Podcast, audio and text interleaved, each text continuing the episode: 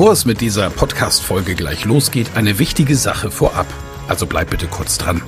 Wieso hörst du diesen Podcast? Weil du dich mit Rhetorik beschäftigen willst, ja. Aber willst du dich selbst darin auch verbessern? Selber an dir und deiner wichtigsten Fähigkeit für Erfolg arbeiten? Das Anhören meines Podcasts wird dich dabei unterstützen und auch gleich wartet wieder eine spannende Folge auf dich. Aber ehrlich, wirklich voranbringen wird dich meine Empfehlung an dich jetzt. Das kostenfreie Live-Rhetorik-Training mit mir, Michael Ehlers, Rhetoriktrainer. Darin erfährst du, wie du Redeangst besiegen kannst, was du tun kannst, um andere Menschen zu überzeugen, welche Tricks die Profis nutzen, um in allen Situationen Sicherheit auszustrahlen, mit welcher innovativen Methode du über dieses Training hinaus am Ball bleiben und deine Rhetorik in der Praxis trainieren kannst. Sei also dabei. Pausiere gerne die Folge und gehe auf www.rhetorikheld.de. Diese Website findest du auch in den Show Notes. Wir sehen uns dann. Ich freue mich riesig drauf und jetzt viel Spaß bei der Folge.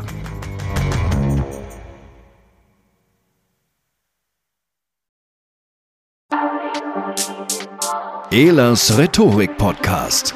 Wer was zu sagen hat, der sollte reden können. Ihr Rhetorik-Podcast für Management, Kommunikation und Strategie. Scham. Es geht tatsächlich um ein Gefühl, über das wir aus meiner Erfahrung gar nicht so gerne reden. Was aber schon eine ganz große Rolle spielt, immer dann, wenn du auf eine Bühne musst. Und das kann die kleine Bühne auf Clubhouse sein oder die großen Bühnen der Welt.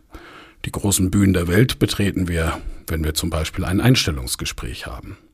Als Chef ist, kann das eine sehr große Bühne werden, wenn ich mit dem Betriebsrat rede oder auch nur ein einzelnes Mitarbeitergespräch mit einem Top-Multiplikator in meiner Firma habe. Und im Grunde genommen ist jedes Gespräch mit einem Mitarbeitenden, auch das zwischen Tür und Angel, bereits eine Bühne. Denn wir wirken als Mensch stets. Und diese Zwischendurchgespräche, das kriegen wir gut, oft gut hin und manchmal kommt dieses beklemmende Gefühl erst im Gespräch, wenn wir nämlich merken, es läuft nicht so, wie wir es erwartet haben. Und manchmal ist es wirklich eine inszenierte Bühne. Das kennt jeder Keynote-Speaker oder der, der es werden will. Die große Bühne, wo vorher noch Musik passiert. Die Scheinwerfer.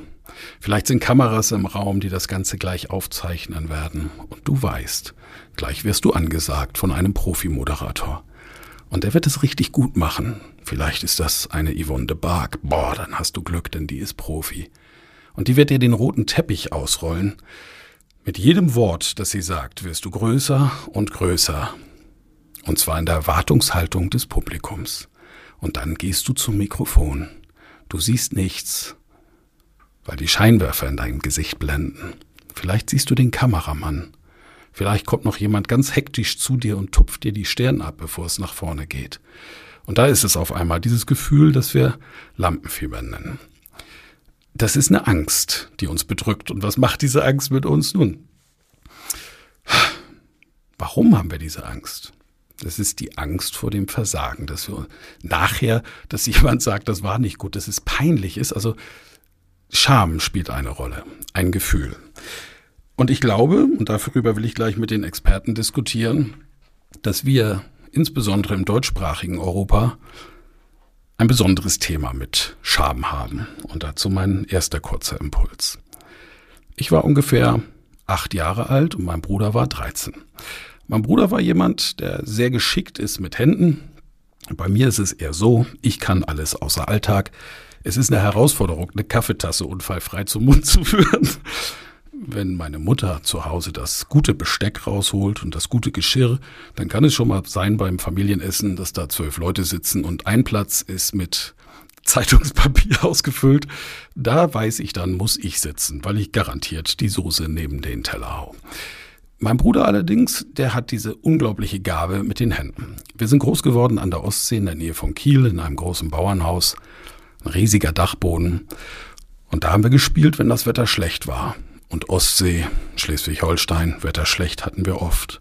Aber dieser alte Dachboden, wo früher das Stroh gelagert wurde, als der Bauernhof noch ein betriebener Bauernhof war, der hatte Platz und das war eine fantastische Spielhöhle. Und wir haben gespielt, wir haben uns Höhlen gebaut. Später haben wir dort Partys gefeiert, natürlich.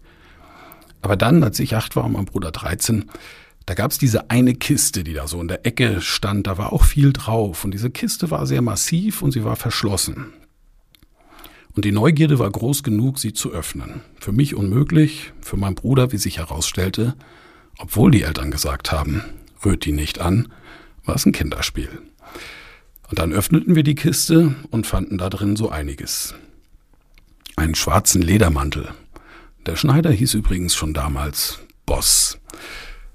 Auf diesem schwarzen Ledermantel waren Abzeichen. Und wenn ich mich recht erinnere, sogar ein Totenkopf. Eine Schirmmütze, Stiefel, eine Hose und es war ein Buch dabei. Und dieses Buch hieß Mein Kampf von Adolf Hitler. Wir waren fasziniert. Das ist ja unglaublich. Von Opa wussten wir tatsächlich in unserer Familie nichts. Also wir wussten, dass es ihn gab. Wir wussten, wie er hieß. Aber heute rückblickend kann ich sagen, wir haben keine einzige Geschichte aus dem Leben von unserem Opa gehört. Jedes Mal, wenn wir es angesprochen haben, wurde es das Thema schnell beiseite gelegt und man hat irgendwie versucht, das Thema zu wechseln. Als wir das Buch aufschlugen, war auf der ersten Seite eine Widmung. Und auf dieser Widmung stand Lieber Bruno. Und unten dein Adolf. Die waren per Du. Bis heute weiß ich nicht, was mit Opa passiert ist und warum ich ihn nie kennenlernen durfte. Es hieß nur, der ist im Krieg gestorben. Ich weiß, dass es nicht im Krieg gewesen sein kann, denn an seinem Grab steht sein Datum, das Datum, wann er gestorben ist. Es muss irgendwie ein bisschen später gewesen sein. Aber rückblickend kann ich sagen, dass in unserer Familie vieles passiert ist. Es ist eine große Familie. Mein Vater war, wie gesagt, Bauernsohn, der älteste von elf Kindern. Und etwas hat diese Familie aus meiner Sicht nie so richtig gelernt. Und das war miteinander ordentlich zu kommunizieren. Man hat Themen immer so gerne weggeschoben. Und aus heutiger Sicht glaube ich, dass Scham dabei eine ganz große Rolle spielt, weil es nämlich ein Thema gibt in der Vergangenheit der Familie, für die der Einzelne überhaupt nichts kann, aber das niemals ausdiskutiert wurde. Und diese Scham macht natürlich etwas mit den Menschen. Da passiert etwas im Kopf, da werden Denkmuster etabliert und diese Denkmuster werden dann auch zu Verhaltensmuster. Und ich glaube, dass diese Denkmuster und diese Verhaltensmuster nicht ideal sind. Habe aber das Gefühl, dass wir auch als Kindeskinder der Kinder teilweise schon immer noch diese Denk- und Verhaltensmuster mit uns mittragen. Das war Geschichte Nummer eins. Geschichte Nummer zwei hat mit einem Fußballer zu tun. Der Fußballer ist Neven Subotic, ein fantastischer Fußballer. Er hat unter Jürgen Klopp bei Borussia Dortmund gespielt, vorher schon bei Mainz und dann bei Dortmund zusammen in der Innenverteidigung mit dem anderen jungen Innenverteidiger Mats Hummels. Beide waren, glaube ich, 21 Jahre alt. Die Bildzeitung spottete, das ist der Kinderriegel, damit kann man nichts erreichen. Sie haben ein bisschen mehr wie nichts erreicht, denn sie wurden mit diesem Kinderriegel tatsächlich deutscher Fußballmeister. Ach, und ich sehe die Bilder jetzt noch, wie Nevin auf einmal aufs Auto steigt, oberkörperfrei und tanzt mit Bier beschüttet und die Schale hochhält. Ein tolles Gefühl. Nevin ist kein typischer Fußballer, so wie man sich ihn zumindest als Stereotyp draußen vorstellt. Typische Fußballer gibt's ja vielleicht gar nicht. Aber dass Nevin sehr besonders ist, das kann ich euch sagen. Denn Nevin besitzt fünf Hemden, besitzt kein Auto, ist immer noch Profifußballer, spielt derzeit in der Türkei, war zuletzt bei Union Berlin.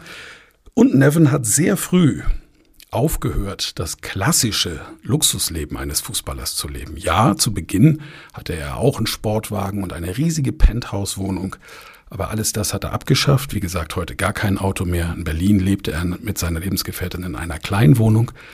Und dafür hat er etwas anderes, nämlich eine Stiftung gegründet. Und diese Stiftung bohrt Brunnen in einer Region, wo es kein klares Trinkwasser gibt, der Tigris-Region in Äthiopien. Dafür sammelt er mit seiner Stiftung Geld. Und jetzt müsste man denken, da leben die ärmsten der ärmsten Menschen. Da kommt jetzt ein Europäer, ein bekannter Fußballer, geht zu dem Dorfhäuptling und sagt, hey, blöd mit euren Kindern, dass die sterben, weil die Gedärme kaputt sind. Ähm, ich habe eine Idee. Wir haben ein bisschen Geld gesammelt und wir bohren euch jetzt einen Brunnen. So eine super Idee, ne? Tatsächlich kommt kein Häuptling und sagt, ja, ist eine super Idee, such dir mal die Stelle und dann fang mal an zu bohren, sondern im Gegenteil, die sagen, wir brauchen gar keinen Brunnen. Denn wir haben schon immer so gelebt. Und wenn dann der Europäer sagt, ja, aber eure Kinder sterben, dann sagt der Häuptling, ja, Kinder sterben. Das haben sie schon immer getan und das werden sie auch in Zukunft tun. Wir sind es gewohnt, dass eine bestimmte Anzahl an Kindern stirbt. Und jetzt auf die, an die Vernunft zu appellieren und zu sagen, nein, pass mal auf, äh, es ist ja so und so, macht überhaupt gar keinen Sinn. Ganz im Gegenteil, es führt eher zu Gegenwehr. Und die Experten hier oben werden uns gleich erkennen, erklären können auch, warum das so ist. Nevin hat mir dann bei einem Abendessen erzählt, wie er sie rumbekommt, und zwar indem er Scham triggert, das Thema unseres heutigen Talks. Er geht zu den Häuptlingen hin und sagt, was esst ihr denn? Wie lebt ihr denn? Also er ist neugierig, er fragt und die fangen an zu erzählen. Und irgendwann, wenn genügend Vertrauen aufgebaut ist, weil sie miteinander diskutiert haben und der Häuptling auch merkt, dass der Europäer offensichtlich irgendwie ganz netter zu sein scheint, der auch wirkliches Interesse hat am Gegenüber, in dem Augenblick fragt er sie, sag mal, kann das sein, dass ihr Scheiße frisst? Entschuldigt bitte, dass ich das so deutlich sage, aber so redet er mit ihm. Und sagte, nein, natürlich nicht. Also wir sind ziemlich zivilisiert, sagt der Häuptling. Das machen wir auf gar keinen Fall. Mhm. Ähm, sag mal, wo ist denn der Platz, wo ihr äh, euer Geschäft macht? Ja, da hinten hinter dem Berg natürlich, weil das ist klug. Der Wind kommt nämlich immer von der Seite. Und wenn wir es da hinten hinter dem Berg machen, dann haben wir den Geruch nicht im Dorf. Oh ja, das ist ziemlich clever. Und dann geht er mit den Häuptlingen hinter den Berg hat etwas Obst dabei, zermanscht das und legt das neben einen Haufen und sagt, okay, Häuptling, ähm, habt ihr, wenn ihr was esst bei uns im Dorf, habt ihr da auch das Problem, dass da immer Fliegen aufs Essen kommen? Ja, die blöden Fliegen, die kommen ständig aufs Essen. Und jetzt reicht ein Blick oft auf den Haufen mit dem Obst neben dem braunen Haufen. Und wie man sieht, wie die Fliegen von dem einen zu dem anderen gehen. Und dann sagt er, darf ich nochmal auf das Thema zurückkommen, ob ihr Scheiße isst. Ähm, das ist nämlich ein Problem. Und jetzt schämt sich der Häuptling tatsächlich, ist aber gleichzeitig durch den Anfang des Gesprächs aufnahmebereit, darüber zu diskutieren, ob das denn gesund ist, was die dort tun. Und dann erklärt er den Sinn und Zweck von Wasser, Trinkwasser und am Ende führt es immer dazu, sie schaffen es immer, dass der Häuptling sagt, alles klar, wisst ihr was, tolle Idee mit dem Brunnen, bohrt doch mal ein Loch bei uns im Boden. Dann erklärt er ihnen den Ablauf, wie es passiert, dass das alles bezahlt ist, durch die Stiftung abgedeckt ist und dass sie nicht nur einen Brunnen bauen, sondern als Dank dafür, dass der Häuptling das möglich macht, dass die Kinder zukünftig frisches Trinkwasser bekommen, die Frauen nicht mehr bis zu 20 Kilometer mit 20 Liter Kanistern laufen müssen, das ist Wahrheit in der Tigris-Region, um Wasser aus einem Bach zu holen, in dem Tiere eben auch reinpinkeln und andere Geschäfte machen. Deswegen schenkt er ihnen noch eine Schule mit einer Toilette und getrennten Räumen für Mädchen und Jungen. Das sorgt dafür, dass die Mädchen auch bis zum Ende in der Schule bleiben. Ansonsten würden sie nämlich gehen, sobald sie zur jungen Frau werden und so bestimmte Tage was mich eben fasziniert, ist die, ist auch die zweite Seite. Und das ist eben Scham als Motivator. Wenn die Geschichte von Nevin Subotic und seiner Stiftung, wie er mit den Häuptlingen reden kann und sie über Scham als Motivator bekommt, ich kann mal vielleicht mal den Hintergrund erklären, wie ist es dazu gekommen. Er hat eine Studie gelesen aus Kalifornien zur Zeit, als Arnold Schwarzenegger der Governor war. Und Kalifornien immer heißer und heißer. Die Leute hatten ihren grünen Rasen vor ihrem Haus. Das war ein, und ist ein Statussymbol. Und die haben ihren Rasen gesprengt, tagtäglich. Und dann haben sie eine Awareness-Kampagne gemacht über Plakate, wollten sie die Leute dazu anregen, Wasser zu sparen, was wichtig ist. Und alle fanden diese Kampagne toll. Die Kalifornier haben in Umfragen gesagt, großartig, dass das gemacht wird und dass endlich mal Wasser gespart wird. Und das Ergebnis war, Nichts, das ist überhaupt nichts passiert.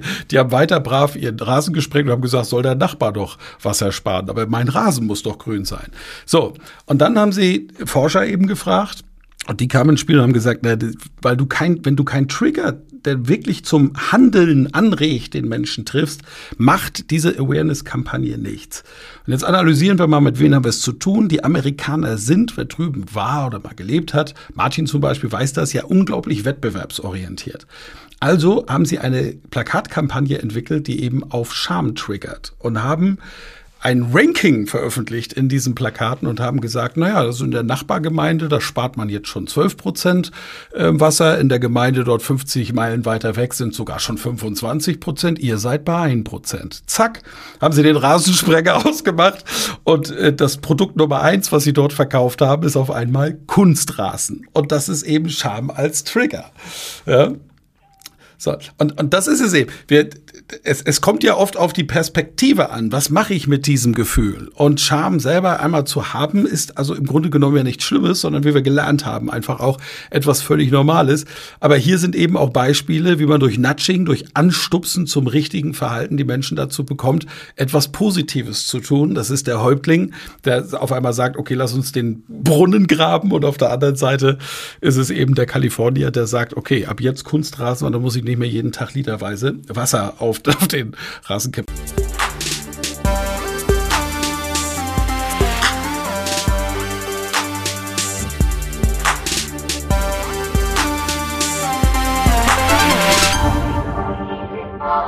Vielen Dank fürs Zuhören. Mehr Informationen unter www.rhetorik.me.